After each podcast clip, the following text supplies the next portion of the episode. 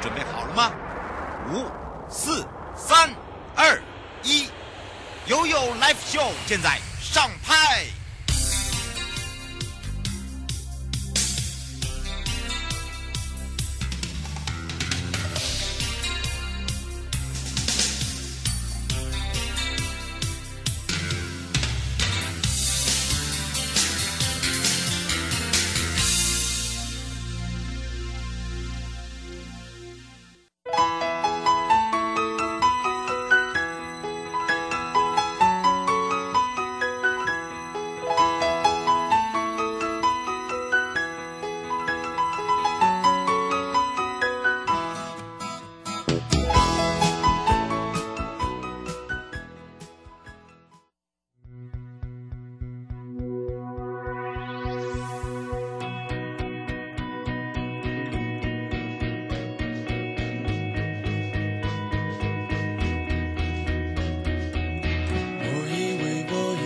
累了无法再回头没有目标的翅膀。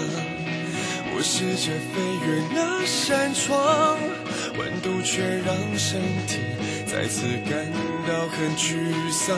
我微笑不是假装我追是因为渴望我奋不顾身奔向每一道阳光。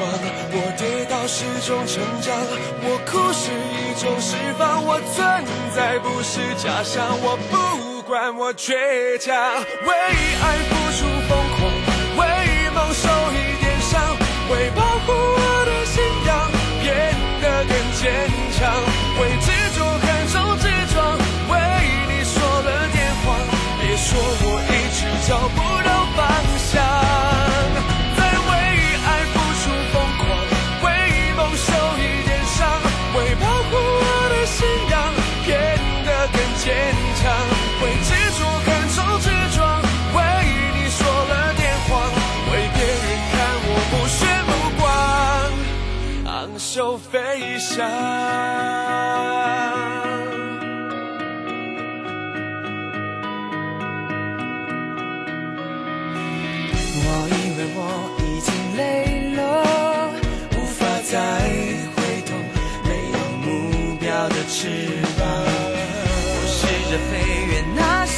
温度却让身体再次感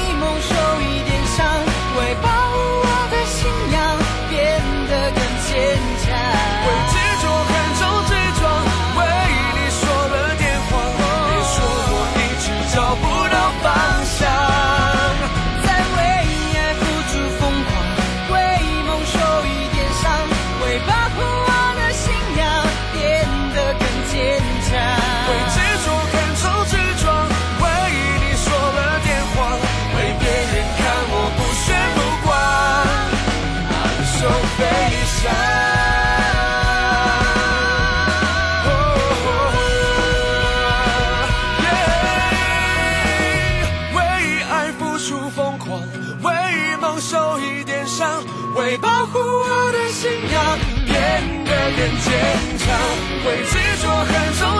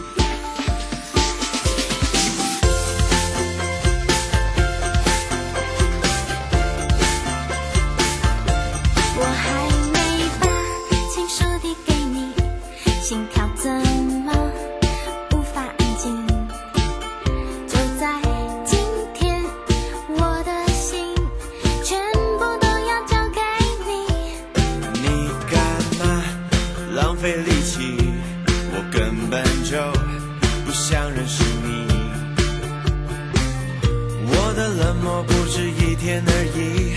你要不要先放弃？你默默闯入我的生活，我的节奏配上你。时间来到了一点三十五分了，再度回到了 You Live Show FM 零四点一正声广播电台，陪同大家。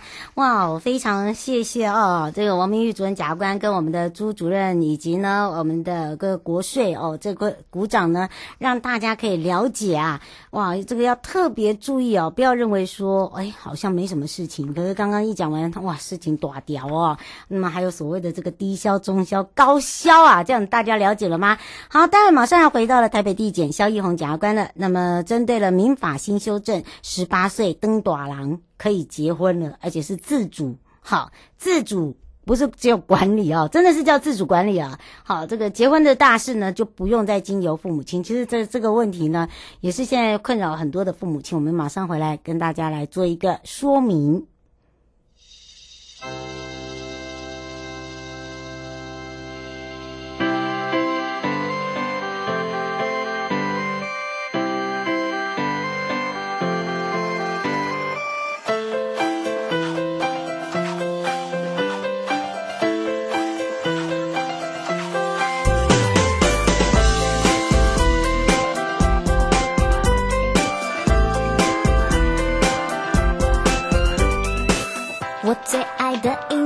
重复一百遍，每一次谈恋爱都承受。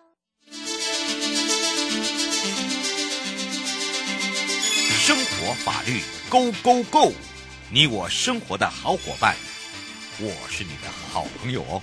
我是你的好朋友瑶瑶，再度回到了 u l i v Show FM 零四点一正声广播电台，陪同大家。好的，当然这时候呢，我们就要跟着大家呢，回到了零二二三七二九二零。有任何的问题，也说明了在这个民法新修正咋不会回登短廊？刚才我们这个王主任跟黄，我们呃另外一位主任检察官两个在讲到哦，今天我们的萧玉红检察官要来为大家解决这个问题了。其实呢，这个新修正刚好又是在今年的 Christmas 啊，那立法院呢也。送给我们的年轻朋友一个大礼啊，三通啊。呃，这个通过了国民法的一个修正，除了呢成年的年龄二十岁调降到十八岁啊，还可以自己订定所谓的婚约结婚的年龄啊等等。那当然呢，修正后其实已经没有分为什么呃男女，那到底这个是正确还是不正确？所以今天呢，这个生活法律里面，我们就要让大家了解这新修正到底改了什么，然后会影响多大哦。所以我们赶快来让奕弘检察官跟大家来打个招呼了，哈喽。大家好，我是台地主萧奕弘，欢迎在空中跟大家相会。哇，我们刚才才在那聊到说啊，这怎对啊，这 哎，这真的会这样子吗？哦，会哦。哇，我们赶快来请教一下我们的一红检察官了。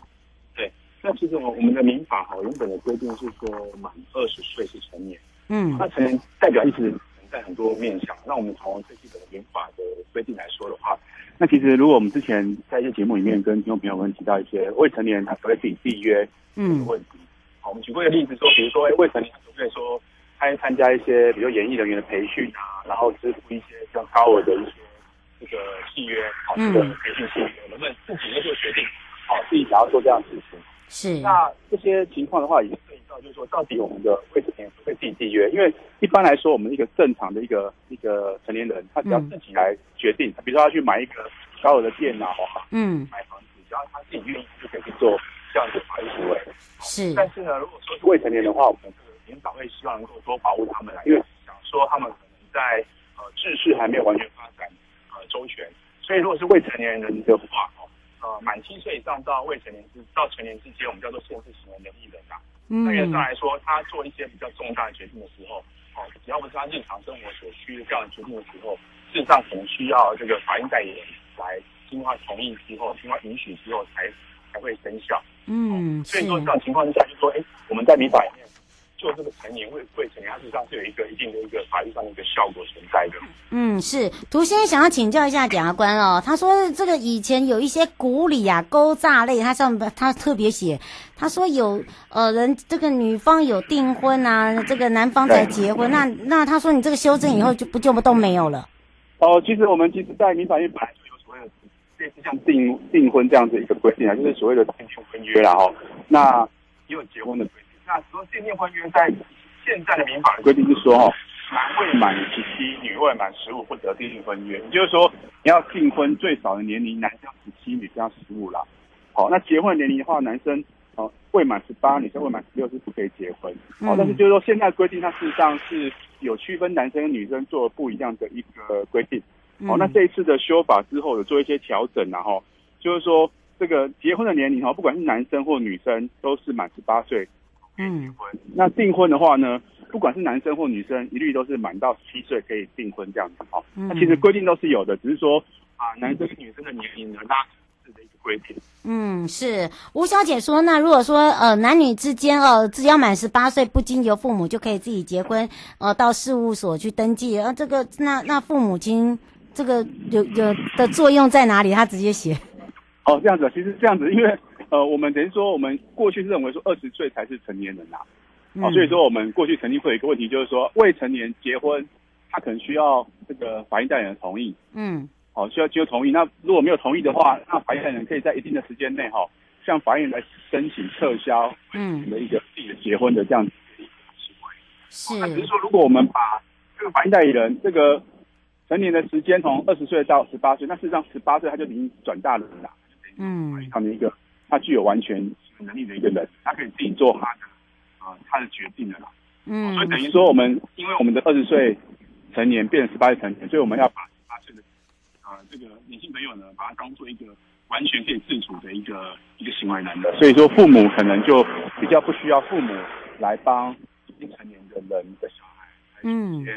决定。好，大概是这样子的一个一个。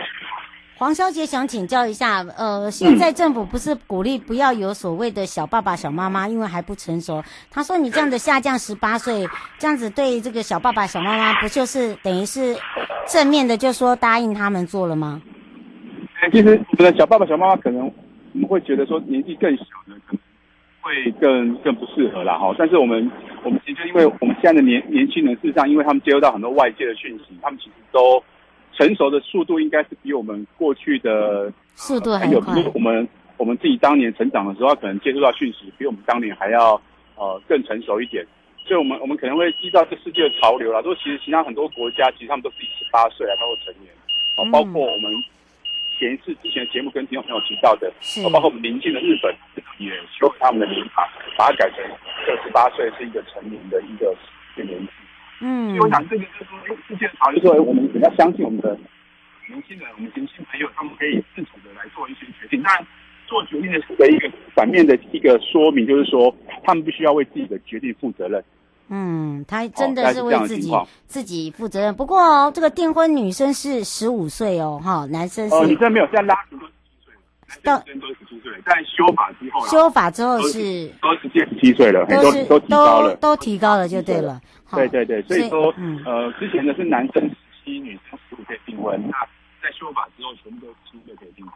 是，好，这个是提供给大家了，让大家比较了解。那当然呢，其他跟这些成年未成年有相关的规定之外，那么当然还有一些法律规定哦。到底跟这些呃这个成年有没有一些相关的哦？要要这个让我们的民众呢相信信任自己的孩子。那有一些这个成功的案例，或者是要提醒大家的地方，可能要来请教一下易宏检察官了。其实还有一个面向，就是说啦，其实就是说，哎，成年年纪调降，比他的责任要低了。嗯，怎么说呢？哈，像我们在，比如说小孩子哈，这个出去这个发生车祸，嗯，他肯定侵权行为，要赔要赔人家的一个情况。好，那按照我们民法的一个规定呢，就是说，如果是未成年哈，他有识别能力，嗯，哦，他如果是限制行为能力的话，可能就是七岁以上到二十岁之间的这个年纪哈，如果他发生了一些侵权行为的话。原则上是爸爸妈妈是法定代理人要跟小孩连带赔偿。嗯，好，那如果说我们那个年纪从二十岁调到十八岁的话，事实上他十八岁就已经成年了，所以以后在十八岁到二十岁之间哦，那过去可能爸爸妈妈要一起进来赔偿，那以后这个小孩子要去负责，如果自己惹的事情要自己负责。是，所以这边也是会有一个在侵权行为上面一个效果哦，爸爸妈妈的一个保护责任，哦，有点像是有点调降到十八岁的那种感觉。是啊，那另外就是说，哎，我们的年轻人创业的风气很盛啊，哦，可能过去他成年才可以去做公司的发起人，去开公司。嗯，哦，那现在如果成年年纪从二十岁调到十八岁的话，他在十八岁满了之后，他就可以去当发起人。啊，只要十八岁满的话就可以了，就自主创业的时候嘛，要这样讲，对不对？对对对，创业的时候就可以开开公司，然后当发起人的。嗯，是哦，这个让大家可以更清楚、更了解。不过这个因为时间的关系哦，嘛，因为今天的这个天气哦，应该算还 OK 啦。不过因为这个讯号的关系哦，也辛苦大家了。好，当然呢，我们对那也要让这个我们的奕弘检察官哦，还有这些这个相关的问题还不懂的话，没关系，再来留言告诉我们。那我们就要跟奕弘检察官下个礼拜见喽。那下个礼拜见了，拜拜，拜拜。各位亲爱的朋友。离开的时候，别忘了您随身携带的物品。台湾台北地方法院检察署关心您。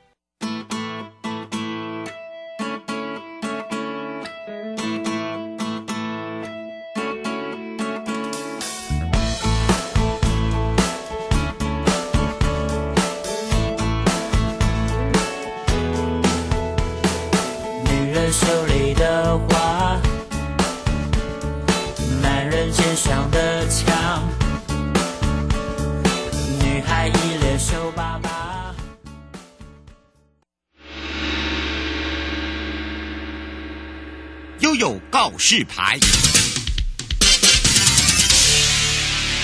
再度回到了也有告示牌，我是你的好朋友瑶瑶。这有一堆啊，这个好朋友们呐、对于这些生活法律可以更多的了解之外，也预告了在明年的二零二一呢，自行车旅游年要跟着悠悠日月潭环潭一起核心出发之外呢，青山绿水任悠游。那么这一次很特别，就是要从心心里的心出发喽啊！如果要跨年的朋友，可能要注意保暖哦。那尤其是在日月潭也有迎曙光的时候啊，也就是在。我我们的这个朝露马码头，好，当然今天的，这个话题呢会环绕在哪里？就是在我们整个青山绿水的地方。那么这个地方到底在哪里呢？我们要赶快来去找找日月潭国家风景区管理处啊，也是陈建仲主任、哦，象山游客中心的主任，来跟我们的全省各地的好朋友打个招呼之外，也开放零二二三七二九二零，有任何的问题，也让建仲主任来回答你。我们先让建仲主任跟大家打个招呼，哈喽，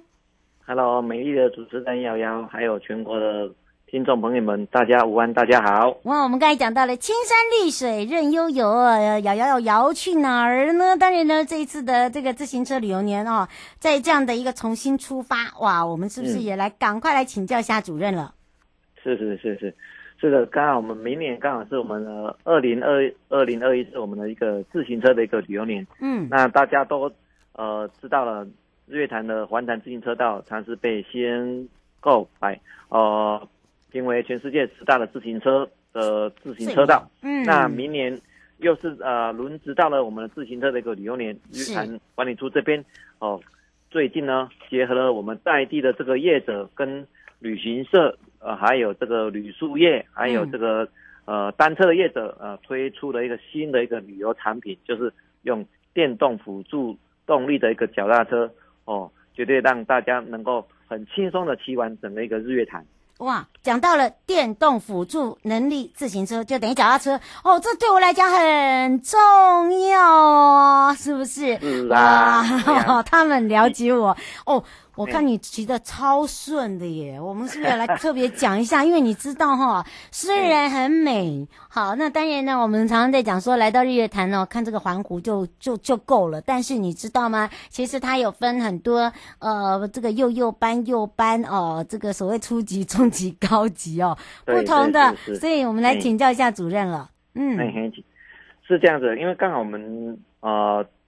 日月潭算是也算是一个很多山，然后的一个它的道路高度起伏也大。嗯，那以往我们如果说只是一般的呃游客比较没有骑乘的经验，通常会对挑战整个环潭的这样子的自行车的游程会比较没有信心。嗯，所以这次呢，我们也引进了这呃电动辅助呃动力的一个自行车。嗯，它跟我们以以往一般看到的这种变速型的脚踏车，又或是电动的自行车比较不同的是。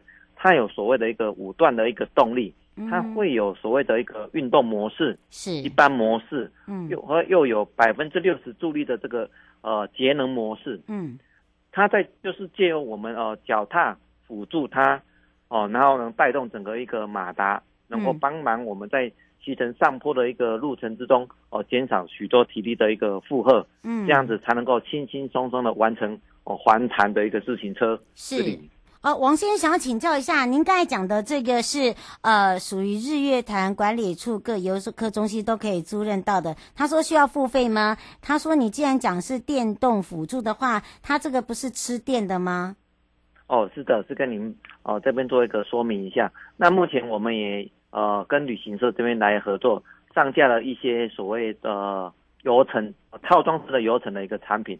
当然，你如果要在现场这边来去做一个租赁也是可以的。不过差别就是说，啊、呃，旅行社已经呃包装了这样子的套装游的产品，它有食哦宿哦两天一夜的一个游程，而且呢还会有领队跟保姆。跟随着你们，帮服务你们整个一个游程。嗯，那目前呃，比如说在这捷安特啦，或是美利达，其实他们都有一些这些相关的一个呃电动自行车，或是这个呃辅助动力的自行车的一个提供。可是他们就是纯粹的一个呃租赁。嗯，呃，其他的一个服务就服务的话就比较的一个单调一单调一些。那因为也所以我们目前正在整合整个一个日月潭观光圈。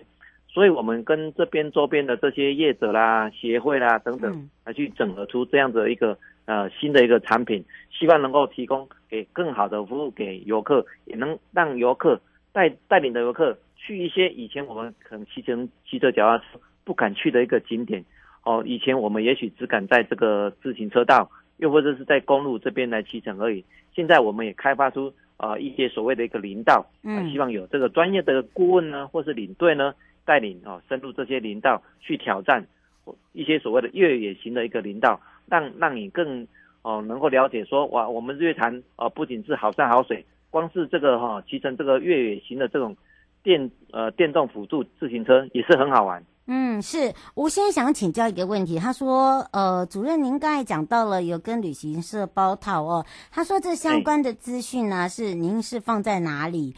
呃，可以做一个查询。然后他说这个费用的话呢，呃，是就像一般的旅行社这个费用吗？还是因为呃这个是有这个补助的部分？他想知道这一点。哦、对，嗯哼，好，谢谢谢谢主持人啊，是的，呃，目前的话我们。呃，已经跟这个旅天下呢，或者或者是这个雄狮旅游，已经有这个套装产品包装的一个上上架贩售。哦，在明年年初，大家可会看到，呃，各大旅行社这个部分呢，呃，都应该能够上架完毕。那目前大呃业者推出的一个价格，大概是呃五千到一万左右，两天一夜的一个行程，可以依照你各自不同的一个需求，比如说你有没有这个呃。用餐的需求啦，又或者是说你住宿，你是希望想住住民宿啦，又或者是你想去呃露营区啦，又或者是想去住星级的旅馆，这边你都可以跟旅行社来去做一个搭配，旅行社可以依照你的一个需求，哦，去帮你做一个量身定造定做的一个游程。嗯，是林小姐问说，您刚刚讲的电动辅助自行车啊，它是有分大人小孩吗？哎，是的。目前我们是比较鼓励说，呃，是大人来大朋友啦，嗯，对对，因为小朋友那个电动哦，抓不住抓不住那个力道，大朋友的话基本上，对不对？这个我觉得这个都电动基本上都会套用在大，就是十八岁以上的，这样讲比较快。啊，也这这样子说也是没错啦。其实我们也是呼吁说，来到我们日月潭骑乘自行车的这些游客呢，呃，其实啊，我们对这个。脚踏车，因为都是新的一个脚踏车哈，这都是哦造造价都是十万以上的，跟最贵的到四十万左右的这样子的一个顶级的电动辅助呃自行车。因为我们对它比较不熟悉，所以我们希望说业者哦能够去做对这些游客提供一些所谓教育训练，在骑乘之前，哦让游客能够了解一下怎么操控这一台这个呃。自行车还避免说在这个旅游的一个路程发生这些意外，所以说这次我们也是和特别针对这安全的部分，要求业者哦一定要进行这相关的一个呃骑乘的训练。才可以让游客来出发。嗯、没错，当然大家都知道，要有迎接你我他，快乐平安行。其实你会发现哦，如果你这时间哦来到了环潭自行车道，你会发现日月潭国家风景区管理处呢，它把整个的一个自行车道又升级了，它把这个自行车道的标线跟标志重新整建，所以大家不用怕说哦，到底要往左还是往右，它等于是呃把它做一个很不一样的一个意象，对不对？是的，是的，没错。啊，主持人都有做做足了一个功课，都知道我们日管处在这新的一年，我们已经哦将呃要预计要投投资一千五百万，将整个环潭的一个自行车的一个呃标线跟标志全部都更新。嗯，那同时呢，我们这个起点呢，我们这次呢啊、呃、就把它更改到我们的一个象山游客中心。对，而且我们也做了一座哈新的这样子的一个呃一自行车意象，就坐落在。呃，象山自行，呃呃，象山游客中心啊、呃，欢迎游客来到这边的时候，都来做一个拍照打卡。哦、呃，从日月潭出发，重新出发。是，而且你知道，它这边有一个世界最长的水墨作品哦。好，台湾风物图卷，哇，这个呢是呃由这个打破世界呃应该是金氏世界纪录的，对，那个许文荣老师嘛，对不对？对。然后呢，他把这样的一个山水意象，为什么我刚才讲说要带大家青山绿水一下，就是这个样子来的。而且呢，你来到这边的时候呢，可以真的自己慢慢的体验，然后呢，你会发现呢，跟你以前来到了我们的呃环潭自行车。这一条路上啊，不一样的一个感受。那当然，我们在刚刚一开头的节目里面呢，也有讲到了，呃，在观光协会，它也整合了国信、普里、仁爱啊、鱼池这四个乡镇呢，一起打造出这个自由自行车旅游年。我相信，呃，在明年初的时候就可以看到了，哦、呃，有不一样的这个主题路线，而且呢，还有搭配周边的一些呃呃值得大家的一些私房景点啦、体验的 DIY 啦，嗯嗯还有这个。呃，特色民宿对不对？对，没错。哦，这次的呃观光圈那个整合，我们在台湾之星联盟呢，就是刚刚好谈到了鱼池、埔里、国姓，还有仁爱，哦、这四个乡镇呢，我们各种挑战型的路线呢，经典型的路线呢，还有热活型的。的一个路线，呃，尤其热火型的就比较适合小孩来骑乘啊，没错。而且我们这些这次的一个挑战型呢，我们把这个所谓的慈恩塔啦、猫兰山呐、啊、金龙山呐、啊，还有普里的虎还呃地理中心呐、啊，嗯，虎头山呐、啊，还有这个仁爱的，比如说亲近，嗯，甚至五界部落都都在我们这次那个规划的一个路线的范围。嗯，啊，我们这这次的一个产品非常的多元，我欢迎哦、呃、很多呃许多的游客。能够以你自己的需求来决定用什么样的角度来欣赏我们日月潭风景区。是，当然呢，最后啊，呃，我们也让呃这个主任来提醒大家有没有要注意的地方呢？哦，是的，刚好我们这这最近啊啊刚好要跨年了，那也提醒各位这个游客呢，如果这个元旦假期呢来到日月潭，刚好碰上我们呃一个新的一个寒流。那在这寒流的一个期间，请各位要做好保暖的措施。如果来参加这个曙光活动呢，也，务必你哈也呃遵照主办机关的一个要求，落实这个相关的防疫措施。希望你在这次的游程呢，能够留下啊美美的一个回忆。是，以上的节目广告呢，是由交通部光局以及正声广播电台联合直播，陪伴大家也是交通部光局日月潭国家风景区管理处哦，陈建仲主任啊，我们就要跟主任相约在我们的象山游客中心哦。好，等你哦。嗯，好，拜拜，拜拜。